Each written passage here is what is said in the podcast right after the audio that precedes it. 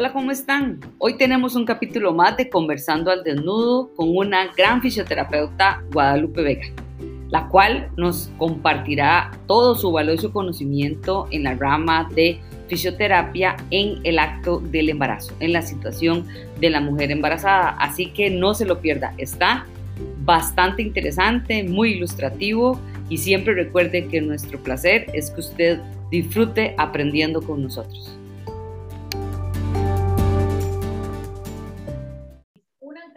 Tiene idea eh, dónde está, cómo se mueve, cuánto se mueve. Entonces empezamos con el uso de la pelota eh, suiza, empezamos a sensorializar la pelvis, registrarla, que aprenda a moverla, ¿sí? Eh, después hablamos con, y en comunicación con los médicos que, que van atendiendo a estas mamás, enseñamos a hacer lo que se el masaje vaginal, que es un masaje justamente en la vagina, como para flexibilizar al periné este, y pudiendo minimizar una lesión eh, durante el parto. Lo que se le enseña a la mamá también es el tema de la postura, cómo el aumento eh, y el crecimiento del bebito pudiera generar dolores, disfunciones.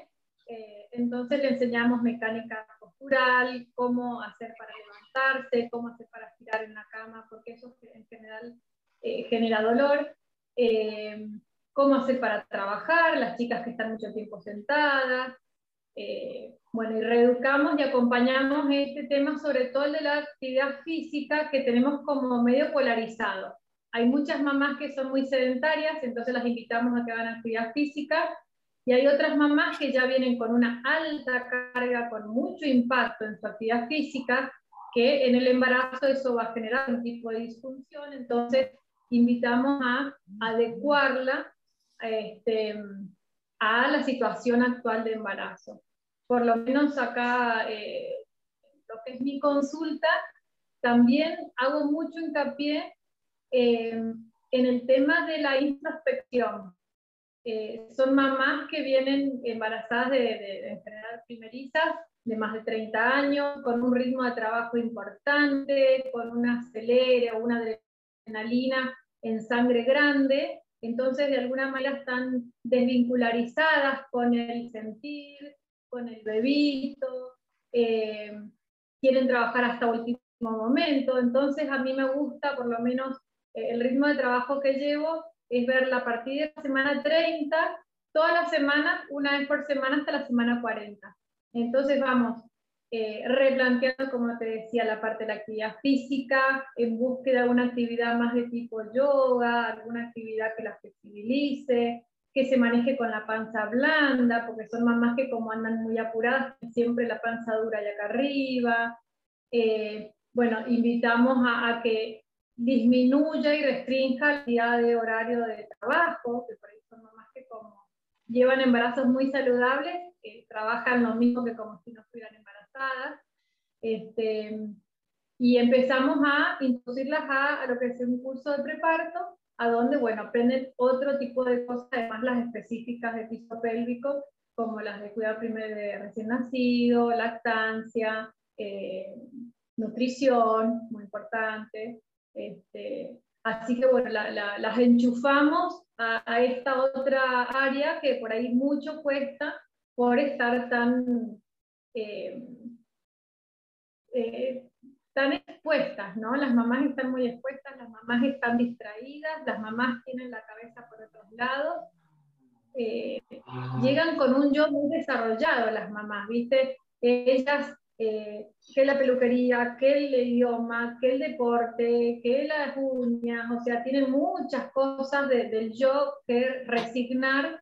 Y bueno, ese trabajito un poquito también eh, lo trabajamos en consultorio, eh, donde bueno, logramos este, este, trabajo de introspección como para eh, que sea, que sea un, un embarazo vivido, disfrutado, realizar un, lindo trabajo parto y que no, no, se lo pierdan porque querer que pase pronto, ¿verdad? Claro. Y bueno, es un trabajo medio este, global el que, el que hacemos.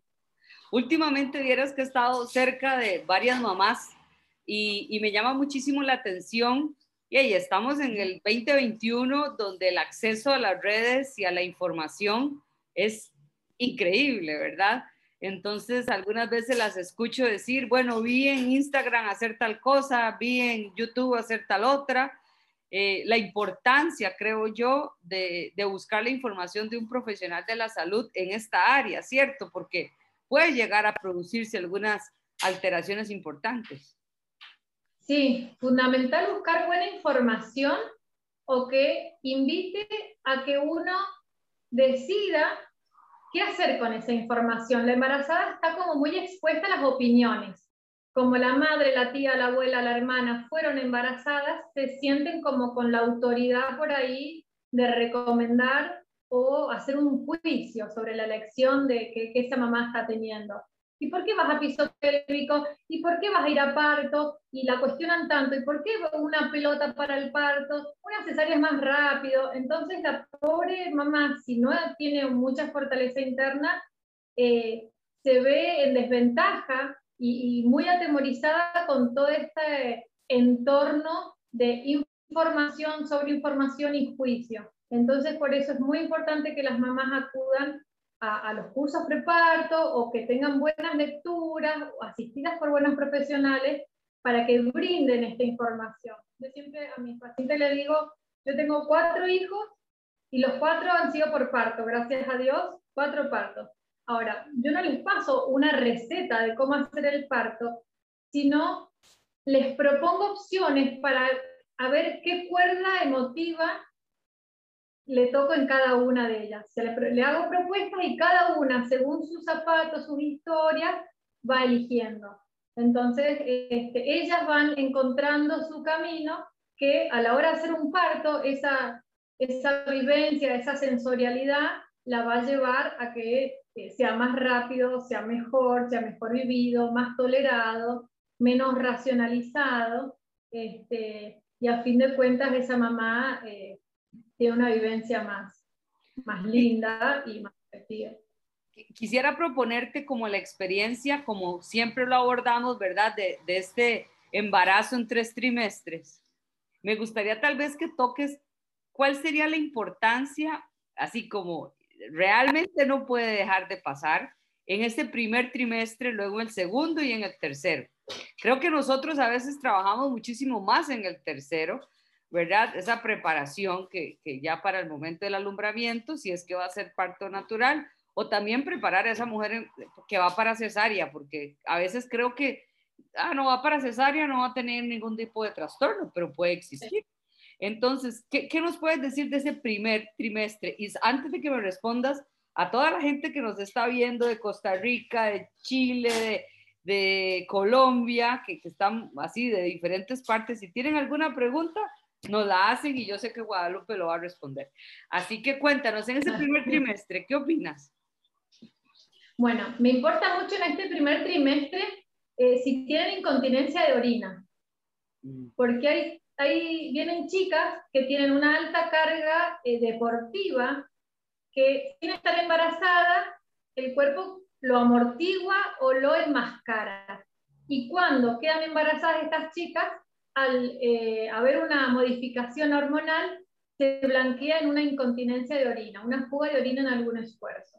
Entonces, ahí es momento de consultar como para dar estrategias para que el curso del embarazo no lastime más y esa, y esa mamá pudiera aprender este, a tener estrategias para evitar esa situación eh, tan negativa.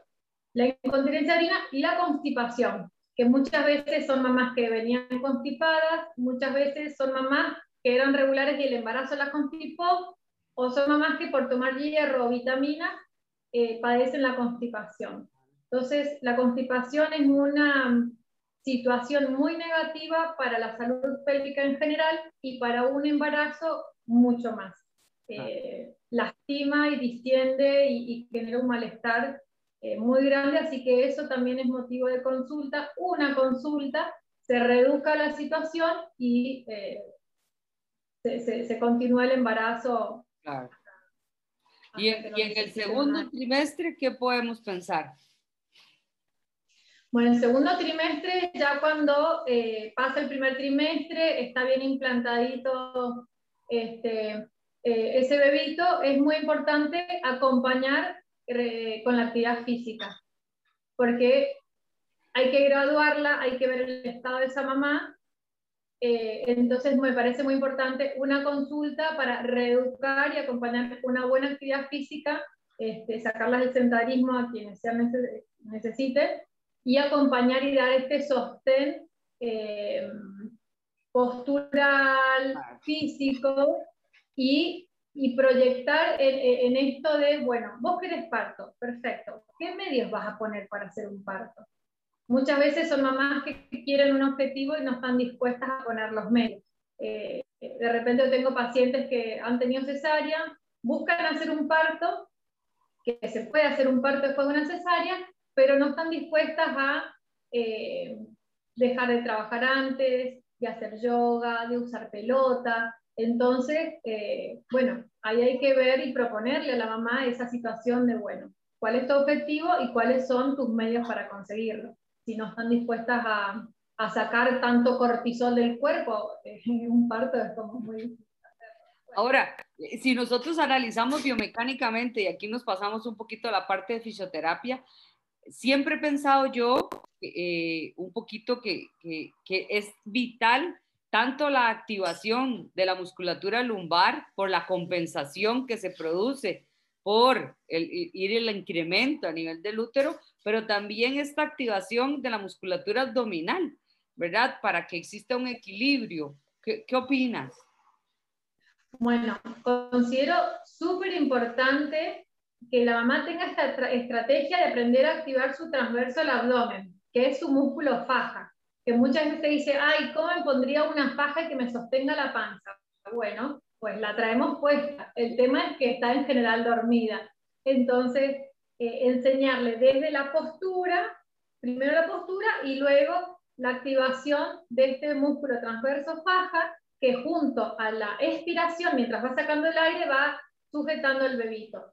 Entonces, eh, invitarla que en su vida diaria integre esta contracción para evitar dolor o disfunción, sobre todo eh, a nivel de pubis que genera como eh, mucho dolor por la inestabilidad que, ya hay propia de, de la relaxina. Entonces esa mamá tiene que identificar sus esfuerzos para antes del esfuerzo poder activar desde la postura y el transverso este, a esa panza gestionando bien las presiones. Y esto se tiene que ir integrando mucho porque, bueno, esa panza va a ir creciendo, entonces tenemos que llegar con buenos recursos a una semana 40 para de ahí hacer un par.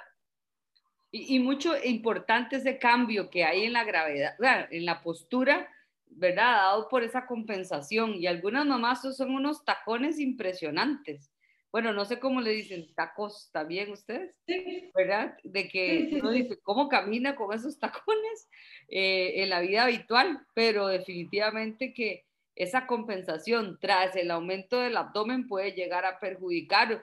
Y, y muchos de las pacientes empiezan con dolores eh, del piriforme, dolor del ciático, ¿verdad? Que, que son dolores que, que a veces dicen que son habituales o normales.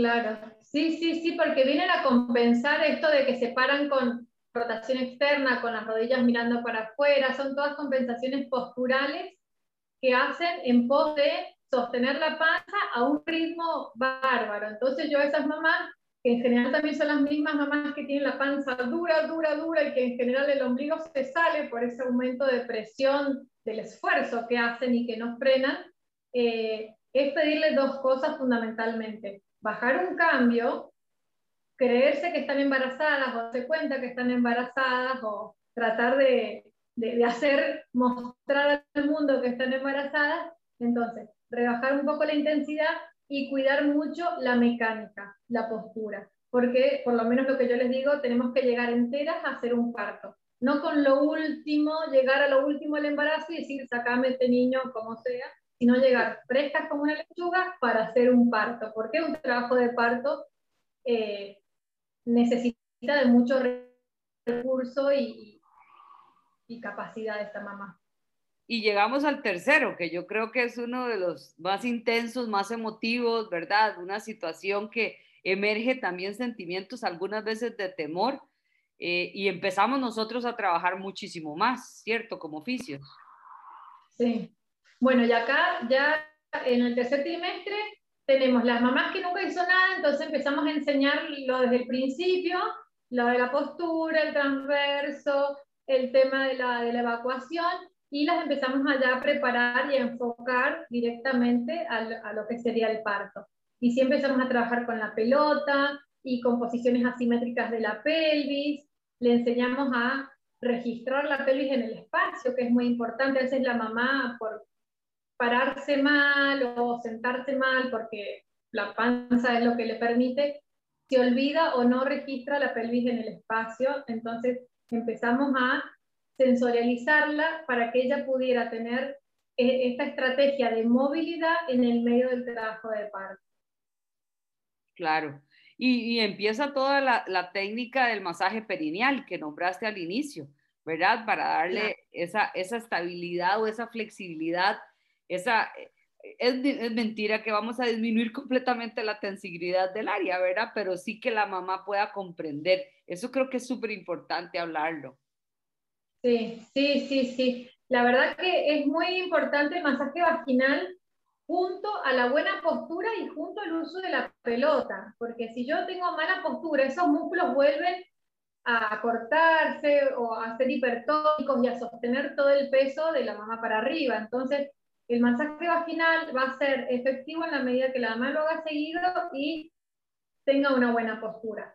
Ahora, a la musculatura específicamente le, viene muy bien este masaje y a la mamá sentir de esa dureza que va progresando y se va haciendo flexible, va a ir entendiendo por dónde tiene que pasar esa fuerza o ese pujo y va a ir visualizando interiormente para mejor para dirigir esa fuerza. Entonces viene bien desde ese lado también descontextualizar la pelvis de la parte sexual por una parte vincularla con la parte más emocional y del bebito, que eso me parece importante porque muchas veces es, ay, me voy a tocar ahí, o, uy, eh, ¿qué agujerito será? Entonces, bueno, un espejito, explicarle bien y desdramatizar la situación para que focalice su pujo de mejor manera. No, y, y, tal vez aquí la ayuda de su pareja puede ser, ahora yo creo que en este también, 2021, yo siempre digo, hay que, hay, hay que organizar a quién se le está hablando, porque eh, estamos hablando que puede ser que sea una pareja, eh, ¿verdad? Heterosexual, puede ser que sea una pareja homosexual, etcétera, todas estas vicisitudes que pueden existir, pero que la pareja ayude, sea cual sea, para poder darle esa capacidad de distensión. Eso yo creo que es súper importante y eso que dices de ¿verdad? Quitarle el catastrofismo de la región, porque creo que algunas mamás eso, eso les impacta mucho.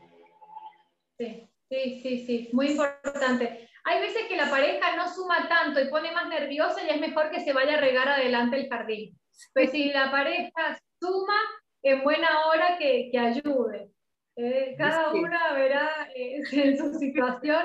Este, es cierto pero, pero sí es muy importante el masaje vaginal eh, en cuanto a la eh, propiocepción que genera. Claro. Sentir, registrar esta parte, esta zona del cuerpo que una vez la tiene nublada, es muy importante a la hora del parto. Por eso te decía que la pelota sensorializa y, y hace registrarla y registrándola una la puede dominar mejor para lo que va a querer después mover o lo que va a necesitar después en su parto.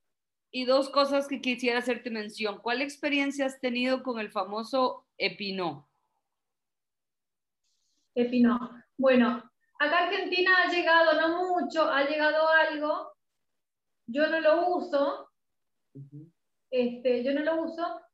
Em, trabajo mucho con el masaje vaginal y el tema del pujo, específicamente esta capacidad de expulsarlo, eh, lo dirijo desde un biofeedback, desde transverso del abdomen, por ejemplo, y a la mamá la preparo no para que puje todo el tiempo, a la mamá la preparo como para que durante todo su trabajo de parto esté tranquila y se alargue y autolongándose capitalizamos mejor esa contracción uterina y me dejo lo que sería pujo para la última instancia cuando la mamá realmente tiene ese deseo de pujar que ya es eh, en el último momento, ya cuando está coronando el bebito. En todo el transcurso eh, la desgasta mucho la mamá pujar y pujar y pujar acompañando cada contracción en todo lo que sería el trabajo de parto. Entonces yo por eso eh, no entreno con Epino personalmente porque, bueno, he estado leyendo y hasta que no vea más fundamentos no, no lo utilizaría. Eh, en mi práctica clínica me alcanza con el masaje vaginal, la pelota, la buena postura y respecto al pujo, esto que te digo de eh, hacerla pujar solo cuando tenga un fuerte deseo dos cosas, porque a mí se me olvida, así que voy, voy apuntando. Eh, una cosa que algunas veces vemos en evidencia científica y otras veces echamos para atrás y otras veces nos vamos para adelante, es que hay muchos fisios que les gusta mucho el abordaje intracavitario durante el embarazo. Eh, yo soy una que me quedo como muy, ok, lleguemos al masaje perineal, ¿verdad? Vamos con calma, eh, pero ¿qué opinas vos de hacer mucho o poco abordaje intracavitario durante el embarazo? Bueno, yo te cuento, San Juan, donde yo vivo, eh, te ubico en el eh, San Juan, Argentina. San Juan es una provincia chiquita, muy conservadora. Hacer piso pélvico es como era una novedad cuando arrancamos. Hacer endocavitario, una kinesióloga que haga endocavitario es como descabellado. Entonces a una embarazada yo como que la protejo, la cuido y trato de no invadirla. Entonces, yo a la partir de la semana 34 le invito a que ella pruebe y se haga el masaje vaginal. Sí le cuento que yo con todos los otros pacientes trabajo adentro, que es mi zona de trabajo, y que si ella quisiera, yo le puedo mostrar en ella cómo se sentiría o cómo es el modo correcto de hacerlo. Entonces, no a todas las pacientes le hago, no a todos los médicos de esas pacientes les gusta que la quine le, esté haciendo un tratamiento endocavitario. Eh, con algunos médicos lo puedo hacer, con otros pacientes y otros médicos no. Eh, pero la paciente que sí me, me, dice que necesita porque no sabe sentirlo y demás, sí, perfectamente. Y no solo le hago el masaje vaginal, sino voy a, a constatar los obturadores eh, para, para, soltarlos porque en general están súper, súper retraídos, entonces desbloqueo los obturadores también. Oh, súper bien eso, muy bien. Y la otra pregunta que me queda por ahí ¿Qué opinas? Porque muchas, eh, yo les digo, adelante, adelante, sin, sin problema, de su, su, sexualidad, ¿verdad? Durante el embarazo. Claro, no, no, perfecto, perfecto. Eh, no, perdón, no, no, no hay nada de problema, al revés. Feliz de la que puede y, y, y que le dé para adelante. Eh, a menos que tenga contracciones previas, eh, muchas veces se, recomienda que hasta antes de la semana 36 eh, que se use un preservativo para evitar unas contracciones. Si ya está cerca de semana 39, 40, sin ninguna protección como para justamente gatillar o facilitar estas, estas, eh, estas contracciones que uno estaría buscando. Así que, no, no, si la mamá quiere y tiene deseo, me parece maravilloso. Qué generosa. Yo me acuerdo que yo estaba atendiendo una paciente y me decía, no, si es el momento en que más actividad sexual he tenido y, nosotros felices, felices, hasta que, ¿verdad? Que llegue hasta el término del embarazo, que yo creo que a veces muchas, uno les pregunta y no, no, en este momento no, y yo digo, bueno, deberían de aprovechar. Sí, también hay que entender esa mamá con esos cambios eh, físico, no se halla, no se siente cómoda, no se siente ágil, no se siente sexual, eh, no, no, no, siempre agarra por el mismo lado. Entonces, en eso, sin presión, hablarlo con la pareja me parece muy importante, que la pareja sepa el estado eh, hormonal que tiene y, la modificación del deseo que se ha generado en esa mamá. Muchas veces, si es hombre, ellos son unos soldados que siempre están listos y, por ahí no entienden cómo, eh, no sé, la Juana de antes quería y la Juana de ahora embarazada ya no quiere más, entonces, bueno, es importante que el papá sepa, o la pareja sepa que no es falta de amor o falta de deseo, sino, bueno, una variación hormonal y que la libido nuestra pasa por otro lado.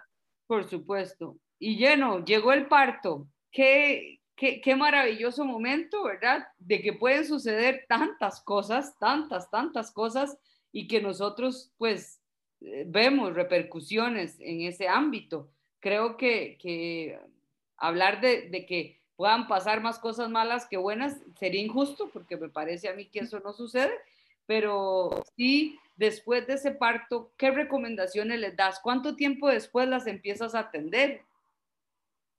Bueno, primero, eh, no dejar de ver lo maravilloso que es un parto, no dejar de ver eh, lo, lo, bien y lo sano que, que es que un bebito nazca por parto si se pudiera, que por algo la naturaleza lo propone de esta manera eh, porque muchas veces se dramatiza la situación parto. Bueno, nosotros que hacemos piso pélvico, ¿cuánto se expone el suelo pélvico al parto?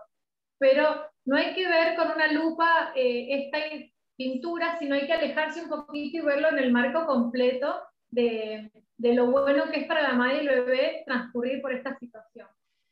Ahora ya eh, nacido el bebito, a la mamá se le recomienda a partir de, si es un parto natural, verla al mes, a las cuatro semanas, y si tuvo un parto, eh, un nacimiento por cesárea, al mes y medio, cuando ya la sutura esté más firme, casi que los puntos se están absorbiendo.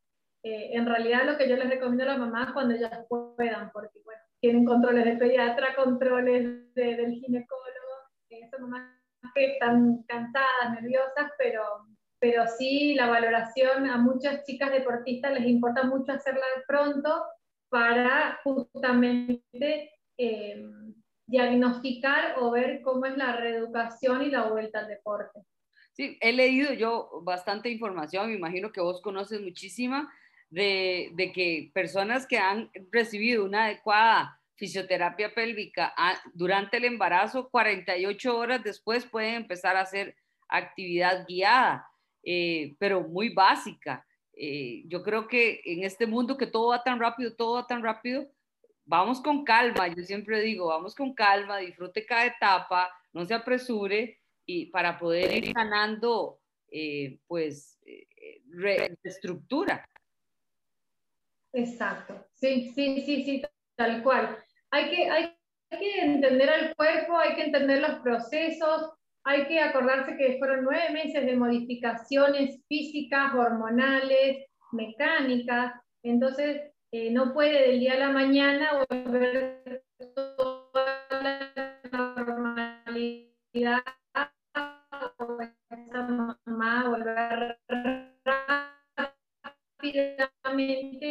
más rápidamente de lo que el cuerpo a, a a a no perderse esos momentos tan íntimos, tan bonitos. El bebito necesita mucho de esa mamá y esa musculatura tan distendida y tan expuesta necesita también tiempo de recuperación. Necesita que la mamá no esté tanto en vertical o de pie en contra de la gravedad, necesita eh, por ahí algunos paños fríos también, necesita de a poquito que vaya queriendo contraerse a ver qué sale, qué, capacidad muscular hay, que en general es muy, muy poca, eh, posparto inmediato, 48 horas posparto, sí, pero es importante eh, enseñarle que no se constipe. Muchas veces eh, vienen a conocer al bebito y te traen cosas ricas. Bueno, yo siempre le digo a las chicas que no lo devuelvan, que lo frisen y que al mes, cuando ya estén eh, más regularizadas con sus evacuaciones, pero,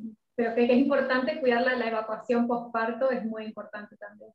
Claro, y para esas mamás de cesárea me parece que también es súper importante tener los cuidados, ¿verdad? Cuidado con los procesos de peso, de levantar, para las dos, ¿verdad? Buscando mucho que no nos produzca mayor distensibilidad esa diástasis abdominal, eh, que para los que no entienden, la diástasis de separación que se produce en los músculos abdominales anteriores, tener también esos cuidados que yo creo que es vital.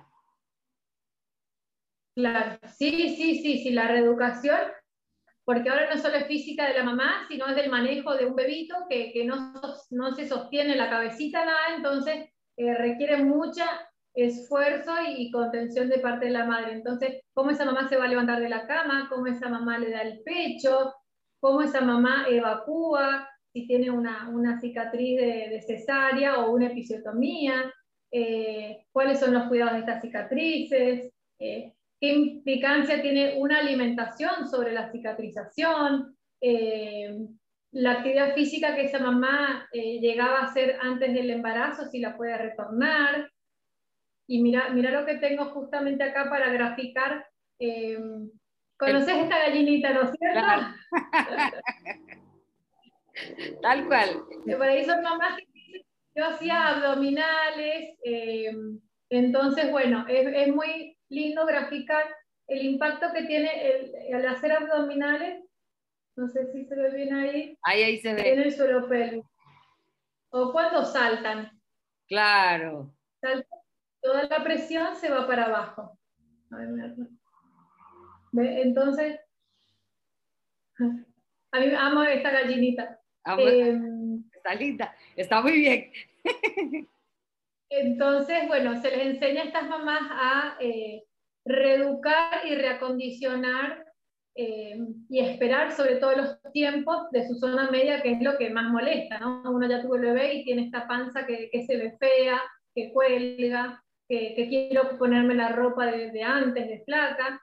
Entonces, bueno, eh, se enseñan estas estrategias y se borran los malos ejercicios que por ahí nos han enseñado siempre. Ahora, si tuviéramos que hablar un poquito ya más científico de banderas rojas o, o preocupaciones evidentes que tendrían que tener estas mamás, ¿qué les dirías? O sea, si le pasa esto, busque ayuda a un fisio. Bueno, si cuando tiene relaciones sexuales sistemáticamente tiene dolor, consulte a un fisio o a su médico. Por ahí la primera vez después de un parto puede llegar a incomodar o es raro o distinto, pero si progresivamente va mejorando, está bárbaro. Es como una primera vez, no tan primera vez. Entonces progresivamente va, va a ser mejor. Ahora, si sistemáticamente duele en la entrada, esa cicatriz de esa episiotomía molesta, o una siente como que hace un tope y no se puede acomodar y tiene que justamente acomodarse como para que no genere dolor esa penetración, tiene que buscar ayuda. Si esa cicatriz eh, genera dolor, tiene que buscar ayuda. Si cuando hace actividad física, la panza sale en vez de que se meta, eh, está exigiendo de más al cuerpo, entonces tiene que buscar ayuda para que le enseñen los mecanismos necesarios para sostener y, contrarrestar ese esfuerzo. Em, si se le escapa orina, claramente tiene que buscar ayuda. Sí, señor. Bueno, yo, creo que ha sido espectacular las explicaciones, me ha quedado a mí y la gente está súper contenta, así que, que de verdad, muchas gracias, Guada. No sé qué, qué te gustaría abarcar aún más con respecto a este tema o qué consejos a los oficios o a esas mamás que nos están viendo. No, bueno, eh, te voy a decir, Vivi, la agradecida soy yo. Es un lujo estar charlando con una eminencia como vos, te admiro y te sigo y, me encantaría verte, ya en algún momento lo haremos. Eh, bueno, no, el consejo es este, eh, en obstetricia el embarazo y el nacimiento generan muchas modificaciones y predisponen a futuras pacientes nuestras. Nosotros en el consultorio vemos estas señoras ya menopáusicas que te cuentan, uh, mi papá, mi, mi bebé pesó 4 kilos, me hicieron esta maniobra, eh, yo no tenía ni idea de todo esto y me pasó aquello, yo me hago pis desde que tuve mi primer hijo, entonces no queremos que eso pase queremos estar a tiempo con las mamás de ahora, entonces, aunque seas una mamá embarazada sana, consultar que te den herramientas o estrategias para evitar que te pudieras lesionar. Eso me parece que sería el corazón del mensaje, porque ya el embarazo per se genera una vulnerabilidad a la estabilidad del abdomen y el suelo pélvico. Entonces, eh, nadie está exento de tener una patología del suelo pélvico durante un embarazo, un parto o una cesárea. Entonces, eh, al menos una consulta con información o saber dónde hay un oficio más o menos cerca como para poder eh, buscar ayuda me parece muy necesario. Y prevenimos muchísimas patologías más adelante. No, y eso que acabas de decir yo creo que es fundamental, porque eso de encontrarnos y cuando hacemos las historias clínicas a los años posteriores llegamos a ese momento del parto no, es que hace 27 años me pasó tal cosa, es que con mi último hijo me pasó tal otra. Y, en ese momento mm, lo dejamos de importar, no se le da la, importancia necesaria y después tenemos las secuelas. Eso que dices es súper importante. Sí. sí, sí, sí, a mí me da pena y les digo, perdón por llegar tan tarde, me hubiese gustado haber llegado antes a esas mujeres y, y haberlas acompañado y que hubiesen evitado. Porque bueno, nosotros sabemos bien, Vivi, que nadie se muere de una disfunción de suelo pélvico, pero que afecta la calidad de vida, la afecta muchísimo. A nadie le gusta andar con un órgano colgando por abajo o con una disfunción eh, sexual o con un dolor pélvico que te impide hacer tu trabajo. Entonces, me parece que la prevención es clave y saber que si el embarazo te pudiera exponer a esto, eh, una consulta vale mucho. Bueno, Guada, yo sé que es tarde en Argentina, te agradezco muchísimo y vas a ver que nos veremos pronto porque hay que vernos en algún momento. De verdad, muchas gracias, te agradezco de todo corazón y, de verdad, ha, sido bastante interesante y ojalá que todas las personas que nos escucharon eh, les haya quedado esto y, y, que te sigan también a Guadalupe Vega las diferentes redes y así podemos compartir información. Eh, esto, esto nos enseñó muchísimo este año que pasó. Siento que el 2020 nos acercó. Aquí no hay distancias, estamos a un clic. La verdad que sí. Gracias, Vivi. Te mando un cálido abrazo. Te agradezco un montón la invitación y a disposición para cuando quieras. Pura vida. Nos vemos. Que estés muy bien. Buenas noches. Chaito. Buenas noches. Gracias.